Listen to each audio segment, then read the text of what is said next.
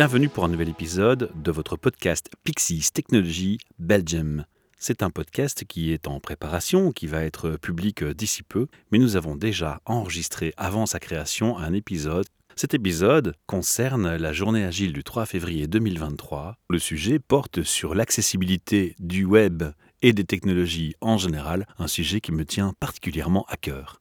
À mes côtés se trouve Eric Decosso, qui est un des animateurs et créateurs de l'événement au sein de Pixies Technology Belgium. Et à distance, nous avons Ibrahim, qui est actif au sein de AnySurfer, qui, on le signale, est non-voyant et donc peut particulièrement témoigner de son vécu en tant qu'utilisateur ainsi qu'Alexandre. Alors Alexandre, on va faire un tour de table pour présenter chaque invité, donc je vais te donner en premier la parole. Peux-tu nous dire un petit mot sur qui tu es et ce que tu fais? Bien sûr, bonjour à tous. Je m'appelle euh, Alexandre Baucher, je suis cofondateur de Draft.io. Draft.io, c'est une plateforme de collaboration visuelle, notamment destinée aux équipes agiles et produits. Une plateforme de collaboration visuelle que maintenant euh, la plupart d'entre vous euh, connaissez, qui est utilisée pour faciliter des ateliers et construire son management visuel. Parfait, je te remercie. Alors, je vais aussi laisser l'occasion à Ibrahim de se présenter de manière euh, plus complète et je le remercie surtout d'avoir accepté de nous rejoindre pour cette interview. Ibrahim, je te laisse la parole. Alors bonjour à tous, merci à toi pour l'idée du podcast. Moi, je travaille pour l'instant chez Annie Surfer. Donc notre but, c'est de tester l'accessibilité des sites web pour différents types de handicap. Évidemment, il y a certaines choses que je peux tester, d'autres pas. C'est pour ça que je travaille en complémentarité avec d'autres membres de, mon équipe pour qu'ils puissent gérer les points que je ne peux pas gérer. Et du coup, ici, j'étais là un peu aujourd'hui et j'ai rejoint ce projet pour un petit peu savoir voilà, jusqu'à quel point c'était accessible et comment est-ce que je pouvais interagir avec ce projet-là, comment je pouvais naviguer dans les différents endroits.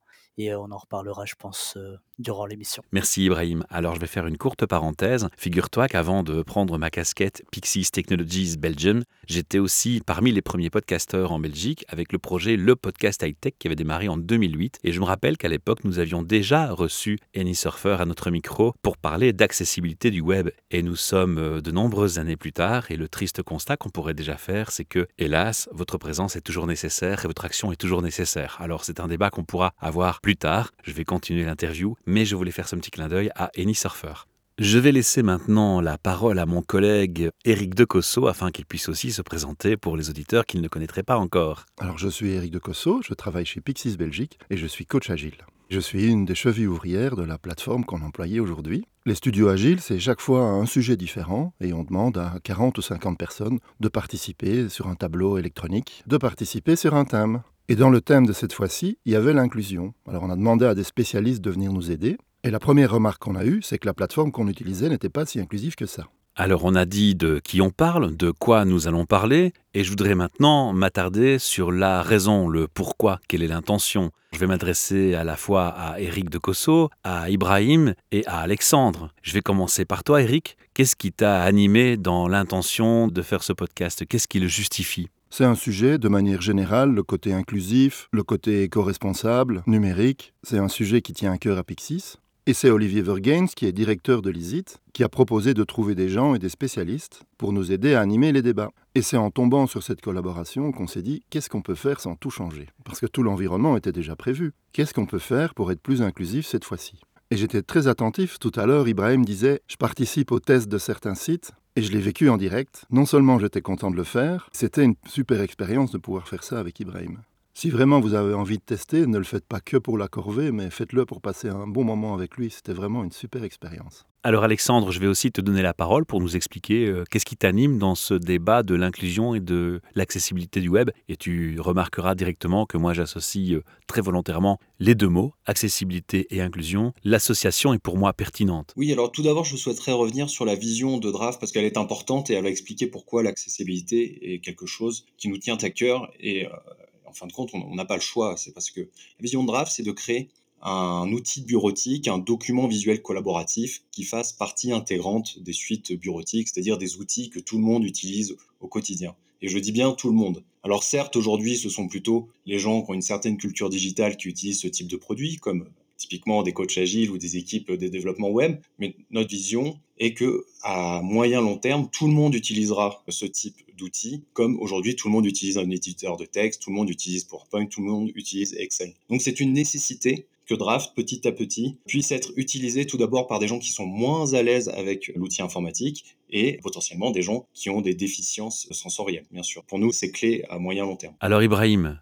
on l'a dit tout à l'heure, tu es non-voyant, donc tu es particulièrement concerné par ces réflexions. Est-ce qu'il y a autre chose qui t'anime? Est-ce que tu as fait d'autres constats de ton côté dans cette approche et dans ce qui t'anime auprès d'Annie Surfer au final? Évidemment, moi j'ai au préalable une, pas, pas forcément pas, je peux pas aller dire jusqu'à une passion, mais j'aime beaucoup tout ce qui est informatique. Donc euh, pour moi, c'est vrai que c'était vraiment chouette de pouvoir allier justement l'utilité de l'accessibilité, puisque c'est un combat pour moi important d'expliquer comment est-ce que c'est possible de faire les choses et que les choses sont possibles et réalisables lorsque c'est développé correctement mais aussi justement ce lien avec l'analyse informatique pour essayer de comprendre, pas juste rouspéter en disant c'est pas bon, mais essayer de comprendre pourquoi c'est pas bon, argumenter et voir un petit peu qu'est-ce qui existe dans ce domaine, qu'est-ce qui est bien fait, et sinon qu'est-ce qui peut être, euh, voilà, qu'est-ce qui peut être, de quoi on peut s'inspirer afin d'améliorer les choses parce que mon but, c'est vraiment d'avoir euh, voilà, une démarche constructive.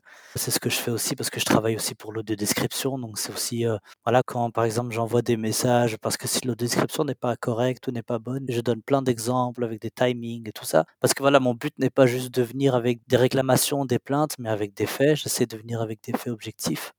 Voilà et essayer de montrer à quel point, bah, ça peut être difficile quand on connaît pas, mais que ça peut être facile si on connaît et que ça peut être faisable. Je veux dire, il y a 15 ans, euh, si on me disait que j'allais utiliser un smartphone pour naviguer, euh, sur mon GPS, euh, sur Google Maps dehors dans la rue, je me demanderais un petit peu comment le faire sans touche, alors que iPhone a pensé, ils l'ont fait et c'est fait. Et donc voilà, donc pour moi, c'est vraiment ça. Alors ici, dans cette plateforme, ce qui est intéressant, c'est ce côté justement un peu réalité virtuelle, qui est un petit peu quelque chose du domaine de l'avenir, hein, avec tout ce qui est métavers, voilà, tout ce qui est un petit peu réalité augmentée, avec les lunettes Oculus, enfin voilà, on est un petit peu dedans. Donc c'est vrai que c'est intéressant pour moi comme challenge de réfléchir à ça, évidemment sans apporter des réponses puisque je ne suis pas développeur ni. Mais voilà, en tout cas de, penser, de réfléchir un petit peu, en train de me dire ah bah tiens voilà qu'est-ce qui pourrait exister afin de faire en sorte que ça puisse faciliter euh, ma navigation sur ce type euh, d'outils qui sont justement, comme disait Draft.io, qui sont des outils un petit peu euh, collaboratifs et interactifs et, tout, et, des, choses comme ça. Alors j'ai Eric de Cosso qui souhaite intervenir. Ce qui me frappe dans vos interventions à tous les deux, c'est que quand je m'attendais à essayer d'être plus inclusif. Donc quand on employait Gathertown et Miro, Gathertown, c'est un, environnement où chacun est responsable de faire bouger un avatar qui le représente dans un environnement. Et donc je m'attendais à ce que ce soit compliqué pour Ibrahim, et puis finalement, relativement facilement, on a pu s'adapter. Par contre, dans Miro, on s'attendait à ce que ce soit facile à adapter, et on s'est rendu compte qu'Ibrahim était incapable d'écrire un post-it dedans. Et on a profité de cette opportunité pour se dire, est-ce qu'on peut trouver un autre outil pour le faire? Et donc, quand on a deux personnes, hein, tu viens de dire, Ibrahim, que tu n'es pas là pour apporter les réponses. Non, mais toi, tu es là pour apporter les questions. Et c'est ça qui est génial quand on a en même temps quelqu'un qui est là pour apporter les questions et quelqu'un qui est là pour apporter les réponses. Moi, je voudrais ajouter une petite nuance aussi. Attention, attention, on parle d'outils, mais j'aimerais souligner le facteur humain. Je veux dire par là que j'ai remarqué qu'Ibrahim s'en sortait très bien dans l'application, mais à un moment donné, j'entendais qu'on voulait le guider ou l'aider, ou lui suggérer d'aller à gauche, à droite, alors certes, il peut identifier les flèches en haut, en bas, à droite, à gauche. Par contre, il ne peut pas forcément regarder l'écran et voir où son avatar se déplace. Et ce sont juste des paroles qui oublient de tenir compte des réalités de l'autre. Donc il faut bien garder à l'esprit qu'il y a l'approche outil, mais il y a aussi l'approche humaine. Est-ce que j'ai bien raison, Ibrahim, de soulever ce point? La parole doit être importante sans exagérer. Ça veut dire qu'il y a des gens qui disent euh, Est-ce que tu as regardé une série? Et ils vont euh, un petit peu tilté sur ce mot parce qu'ils se disent que c'est un mot qui n'est pas censé être dans mon vocabulaire alors que c'est un mot qui est dans mon vocabulaire par mimétisme, un peu comme les gens aux États-Unis qui vont dire you know, you know, est-ce que, enfin, voilà, et, ça rentre comme ça en fin de phrase, sans pour autant avoir la connotation, voilà. Mais pour donner un exemple, effectivement, c'est vrai que ce matin, il y a eu un quiz avec des questions ABC, effectivement. Je crois que les multiple choice étaient dans un PowerPoint et j'y ai pas eu accès, par exemple, pour savoir quoi répondre à A, B ou C. Donc, effectivement, même si on est dans ce domaine-là et qu'on est euh, en train d'en parler, il faut après encore avoir la conscience d'adapter son discours c'est très important. Merci Ibrahim d'avoir euh, souligné cela et d'avoir précisé. Alexandre, tu avais une autre remarque, une autre intervention? Bah, la, seule remarque que je peux faire côté euh, draft.io, c'est-à-dire que nous croyons beaucoup chez draft.io au pouvoir de l'outil d'une manière générale et d'autant plus de l'outil numérique pour euh, rendre l'humain plus intelligent, pour augmenter ses capacités euh, cognitives. Donc nous, nous sommes neutres, entre guillemets, mais la seule chose qu'on peut faire, c'est de travailler du mieux possible pour rendre tous les gens qui nous utilisent, qu'ils soient handicapés ou pas, bah, meilleurs et plus intelligents. C'est notre vision, c'est utiliser la puissance du visuel, de la collaboration visuelle pour appuyer notre capacité de réflexion. Et, moi, ça me fait très plaisir si notre outil peut aider des gens qui ont des handicaps. Il n'y a pas de raison que le périmètre des gens que notre outil puisse aider s'arrête aux gens euh, valides. Encore faut-il savoir ce que, ce que valide veut dire. Nous sommes bien d'accord, il faudrait d'abord définir les choses. Alors de mon côté, je me suis fait aussi une réflexion c'est que je détecte qu'il y a beaucoup de bonnes intentions, une vraie volonté de changer les choses en termes d'accessibilité du web. Toutefois, quand on parle d'un petit indépendant, de petite PME, quand c'est une personne qui développe son site pour son activité de coach ou son activité personnelle lui-même, bah, c'est pas un codeur. Il a des outils qui l'aident, mais il n'est pas codeur. Et donc, ce qui paraît, euh, bah oui, c'est évident, fait ceci, fait cela dans le code euh, pour certains ou dans les campagnes de sensibilisation, ne sont pas forcément accessibles à tout public. Et tout le public n'a pas le moyen de se payer les services d'un codeur euh, quand on est un petit indépendant. Alors moi, l'espoir euh, que je vois ici apparaître, c'est qu'on parle de no-code. Dans les outils no-code, on pourrait imaginer que s'ils tiennent compte de l'aspect inclusion et accessibilité, eh bien le problème se réglerait par lui-même et on n'aurait plus besoin de sensibiliser les gens sur l'accessibilité. Est-ce que c'est aussi, Alexandre, quelque chose que tu prends en compte de ton côté, l'aspect no-code Avant de rebondir sur le no-code, il y a quelque chose auquel on prête très attention euh, chez Draft et c'est peut-être l'une des raisons pour laquelle Ibrahim arrive à utiliser l'outil, on fait bien attention à bien expliquer ce qui se cache derrière chaque action. Par exemple, à mettre une infobulle derrière chaque action. Alors c'est possible qu'il manque, qu'il en manque encore euh, quelques-unes, mais pour nous c'est très important que quand quelqu'un passe sa souris sur un bouton, qu'il ait une explication un peu plus étayée que simplement le mot qui est écrit sur le bouton. Parfois d'ailleurs il n'y a pas de mot, il n'y a qu'une icône, afin de le rassurer dans son action. Donc ça, c'est pas grand-chose, mais il y a plein de fois, moi, je me retrouve sur un site internet où, il y a un grand CTA qui, m'invite à cliquer, mais finalement, j'ai un peu peur de cliquer. Je sais pas très bien ce qui va se passer. C'est pas grand-chose et ça, ça prend pas beaucoup de temps à, prévoir.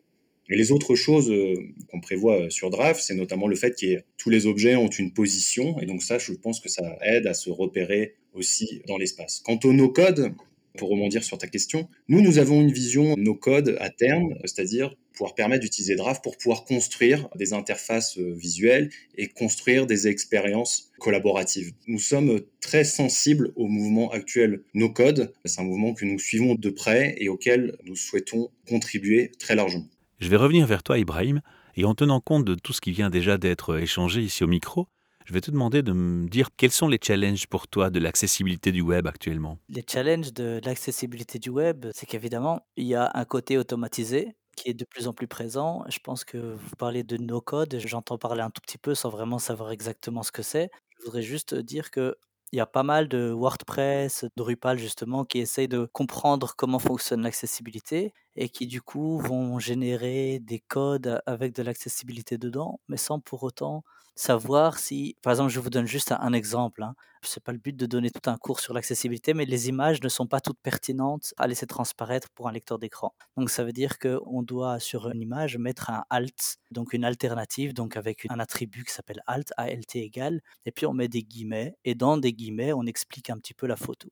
Mais si la photo n'a pas de pertinence, par exemple, je sais pas, c'est juste un homme qui tient une carte de banque, voilà, et c'est pas très important à savoir. On est sur le site de Atos Worldline, par exemple, et il y a quelqu'un qui tient une carte en main, euh, et c'est pas très important pour comprendre le contenu. Donc du coup, là, ce qu'il faut faire, c'est qu'il faut effectivement que la halte soit présent, mais vide. Et donc ça, le code, à moins qu'il devienne très intelligent dans un futur et qu'il analyse l'image pour savoir si l'image est pertinente ou pas, voilà, il faut encore que l'humain soit derrière pour savoir, tiens, est-ce que images-là sont pertinentes ou pas?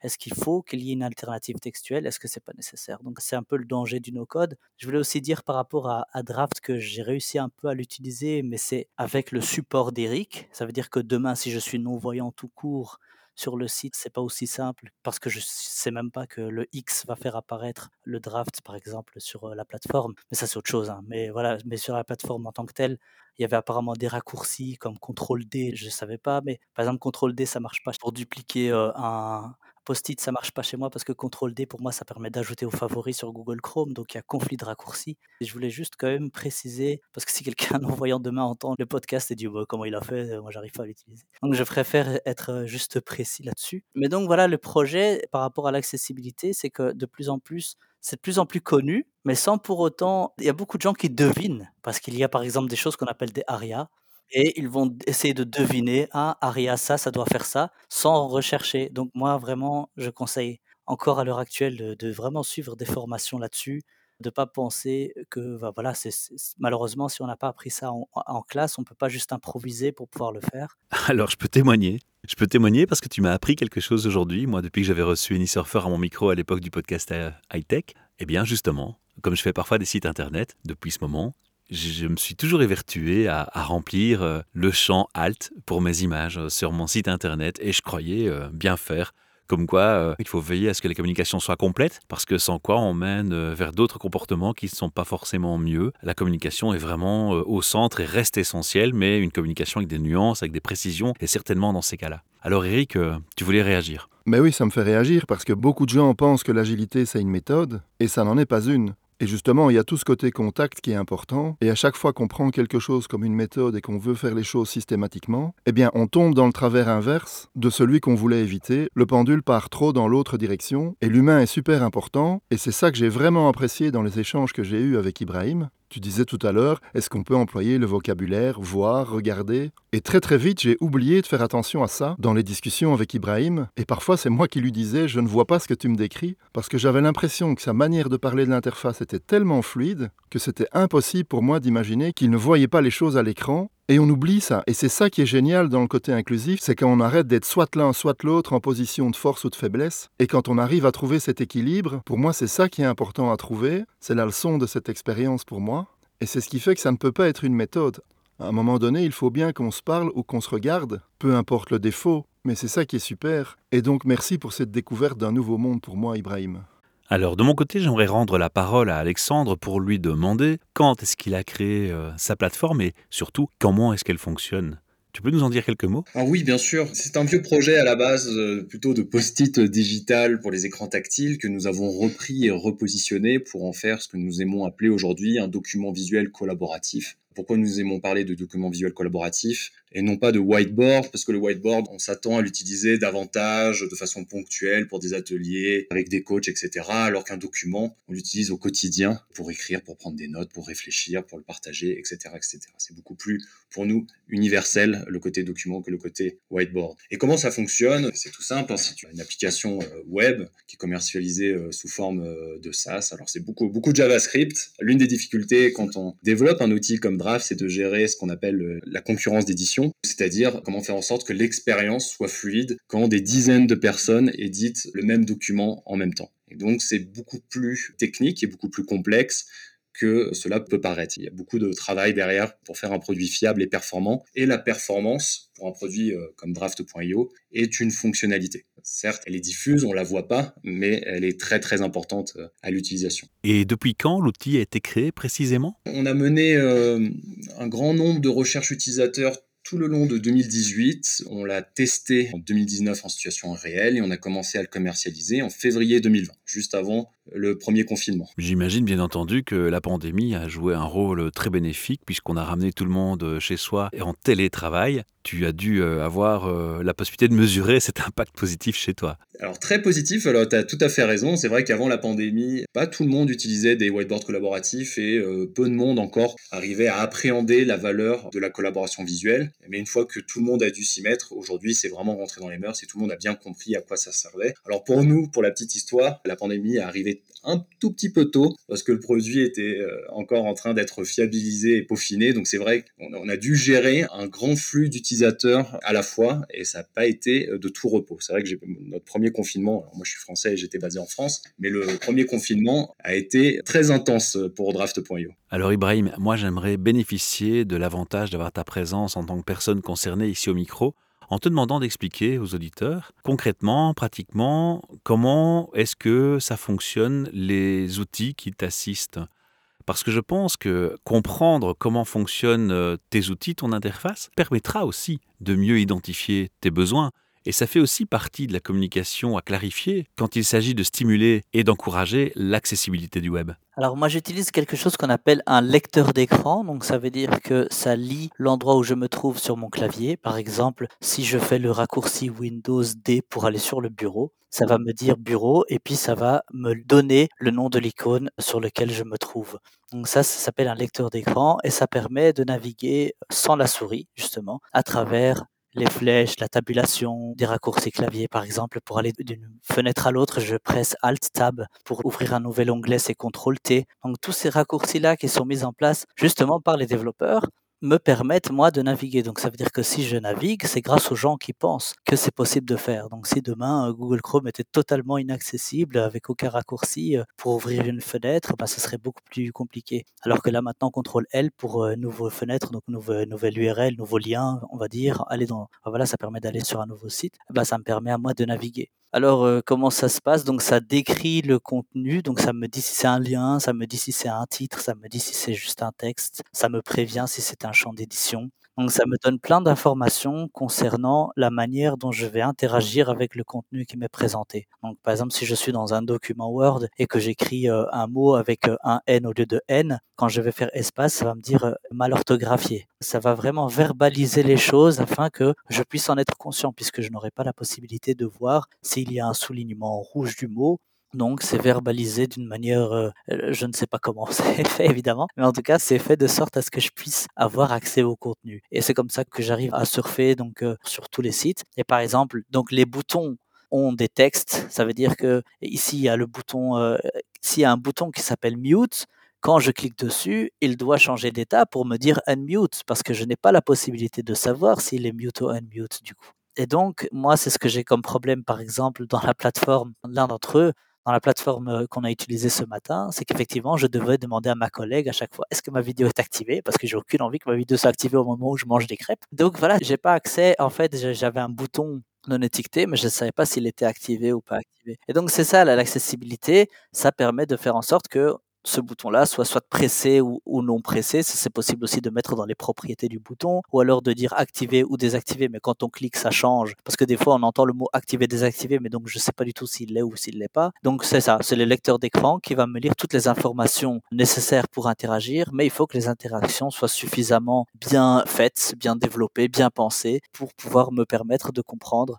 si j'ai pressé sur le bouton j'aime par exemple de YouTube, est-ce que j'ai aimé la vidéo ou pas? Est-ce que c'est pressé ou pas pressé, et eh ben voilà, ça, ça, a été pensé. Alors je dois avouer, Ibrahim, que tu m'interpelles énormément dans ce que tu nous expliques ici, parce que tu me dis, voilà, j'ai mon bouton mute qui est actif ou pas actif, mais est-ce que ça signifie que tu dois mémoriser tout ton parcours de navigation? Parce que quand on va de page en page, de site en site, tu as modifié plusieurs statuts et à un moment donné, tu as peut-être besoin de te rappeler quel statut est actif et quel statut n'est pas actif. Tu dois avoir une mémoire de dingue. Alors, je me rappelle des actions, mais pas parce que je les mémorise, mais parce que je les, les fais, refais, refais, refais. Ça veut dire que tout de suite, si je vais dans gmail.com, j'utilise encore la version euh, standard HTML parce qu'elle est plus simple pour moi. Comme ça, vous savez tout. Mais si je fais ça, je sais que je dois vraiment taper Y parce que Y, ça me permet d'aller sur le tableau et ça me permet directement de passer tous les liens et d'arriver directement sur le tableau. Après, pour mémoriser, bon, il y a des choses qui sont super logiques. Par exemple, quand on est sur Zoom, c'est Alt S pour l'écran, Alt A pour l'audio, Alt V pour la vidéo.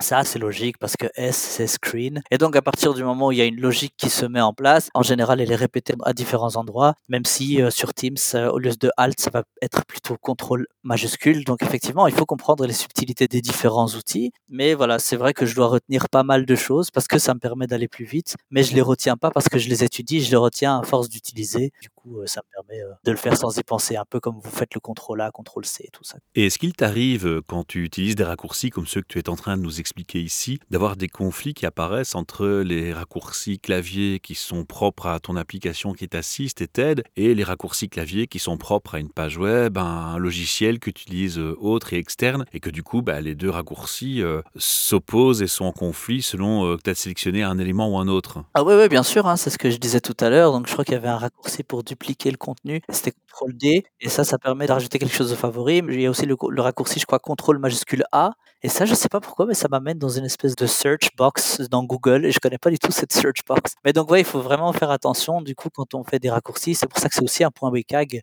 de ne pas proposer des raccourcis qu'on ne peut pas désactiver parce que justement ça peut euh, créer des conflits avec des lecteurs d'écran. Mais finalement, comment est-ce qu'on peut résoudre les questionnements ou la problématique concernant l'accessibilité du web?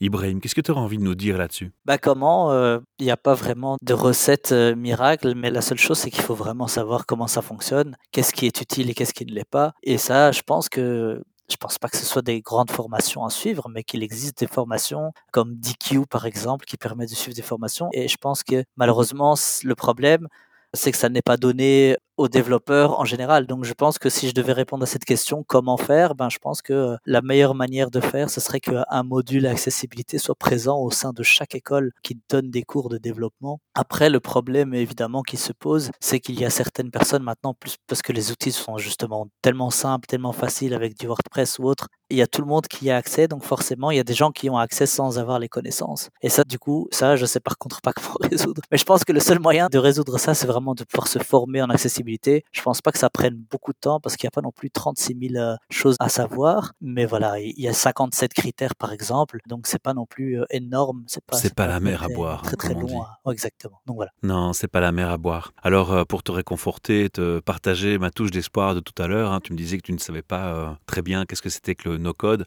En fait, ce sont des outils qui ont été euh, pensés et développés par les codeurs pour que quelqu'un qui n'y connaît rien en code, qui n'a aucune connaissance informatique, puisse simplement, via une interface graphique, glisser des éléments. Et en glissant ces éléments par rapport à ce qu'il veut faire comme action, un code est généré automatiquement derrière. Et donc si les personnes qui étudient le codage dans les écoles sont sensibles à euh, cette notion d'accessibilité du web, et s'ils tiennent compte dans leur codage, dans leur travail de création d'outils no-code de ces aspects, eh bien l'utilisateur final aura moins d'efforts à faire et finalement et finalement, l'accessibilité du web sera garantie puisqu'il y aura moins de freins, il n'y aura pas de problème d'apprentissage déjà. L'outil fait tout automatiquement. Alors il y a aussi euh, la question du Web 3 que je voudrais poser. Je sais que pas mal de gens sont maintenant passés à l'usage de ce qu'on appelle le Web 3. Donc le Web 3, c'est le web décentralisé. Ce sont des plateformes Internet qui ne sont pas euh, propriété d'une entreprise spécifique. C'est plutôt le fonctionnement des blockchains. Alors je ne sais pas si tu as déjà utilisé ce type d'outils, si tu peux nous dire euh, si euh, effectivement tu as l'impression qu'il y a déjà une sensibilisation qui est héritée du Web 2 dans ces nouvelles plateformes ou pas encore? Non, je connais absolument pas ce sujet. Alors ce que je propose, Ibrahim, c'est qu'on demande aux auditeurs qui nous écoutent en ce moment que s'ils ont eux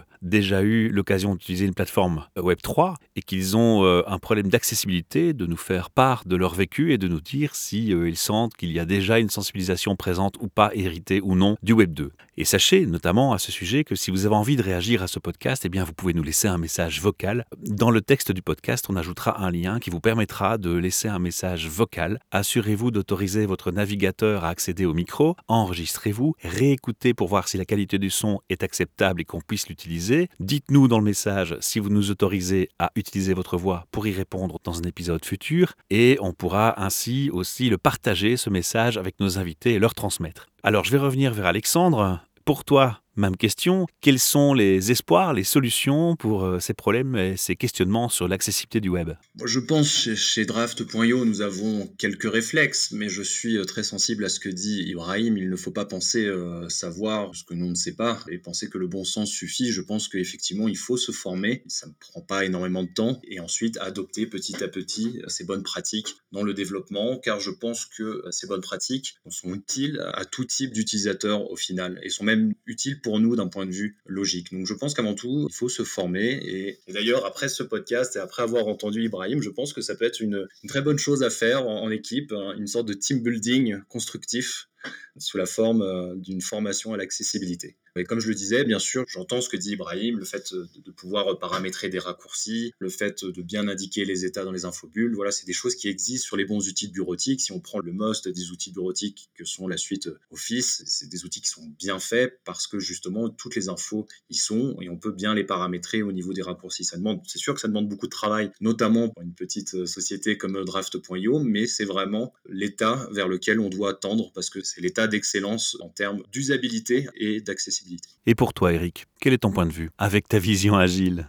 C'est intéressant que tu reprends le mot vision Il y a une expression qu'on aime beaucoup chez Pixis, c'est arrête de m'infliger de l'aide. Et j'y ai pensé tout à l'heure en entendant les gens qui essayaient de guider Ibrahim, en lui disant va plus haut, va plus bas. Et parfois on est tellement sûr de notre coup qu'on aide avec nos capacités à nous, et on oublie d'écouter et de prendre le temps d'écouter les autres. Et ça c'est un réflexe agile, c'est de pas croire que j'ai la solution, parce que techniquement, je sais une chose qui serait chouette à faire, mais c'est difficile de juger si cette chose est pertinente ou pas. J'ai été très frappé dans les discussions que j'ai eues avec Ibrahim. Il décrivait là tout de suite qu'il entendait ce qui se passait. Et quand on parle avec lui, il n'y a pas de délai. Il y a zéro délai. Et donc il y a des moments où je me disais, c'est pas possible, il voit. Et ben non, et du coup, c'est moi qui ne voyais pas comment ça fonctionnait. Et j'aurais envie de dire, sans ironie aucune, merci de m'avoir ouvert les yeux, Ibrahim. Eh bien, ma foi, Eric, c'est un très beau mot de conclusion. Alors, pour clôturer tout doucement ce podcast, je vais demander à nos deux invités de nous donner une adresse internet où on peut les contacter parce que c'est frustrant. On n'a pas euh, deux heures devant nous, on a tellement de choses encore à dire et j'imagine que les éditeurs auront peut-être encore des questions sur des sujets qu'on n'aura pas abordés. Et le moyen le plus efficace de pouvoir leur répondre, c'est de donner l'adresse d'un site internet où ils pourront vous contacter respectivement et soumettre leurs commentaires, questions, gratitude. Je vais commencer par Alexandre. Quelle est l'adresse du site internet où on peut vous trouver et j'imagine que sur ce site, il y a une page de contact. Alors c'est tout simple, notre euh, application web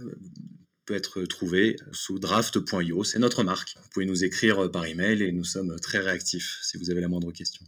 Alors Ibrahim, pour toi, pour AnySurfer Juste pour compléter, c'est IO, hein, pas YO, parce que c'est vrai que moi j'avais tendance à écrire avec. Non, non, c'est IO. Alors ici, dans notre cas, c'est euh, donc moi je travaille pour AnySurfer, donc A N Y S U R F R.be si vous êtes intéressé par le développement ou, enfin voilà, de comprendre comment fonctionne l'accessibilité, euh, nous donnons des formations de 3 fois 3 heures. Donc euh, voilà, en une semaine, vous aurez un petit peu plus d'informations, de connaissances. On a aussi une seule intro en une après-midi. Ça peut prendre euh, pas vraiment beaucoup de temps. Et donc voilà, c'est donné en français, en néerlandais, en anglais. Il me reste quant à moi à vous remercier tous pour votre temps et pour m'avoir accordé cette interview. Et on vous retrouve très bientôt pour de nouvelles aventures podcast Pixies Technologies Belgium. À bientôt. À bientôt.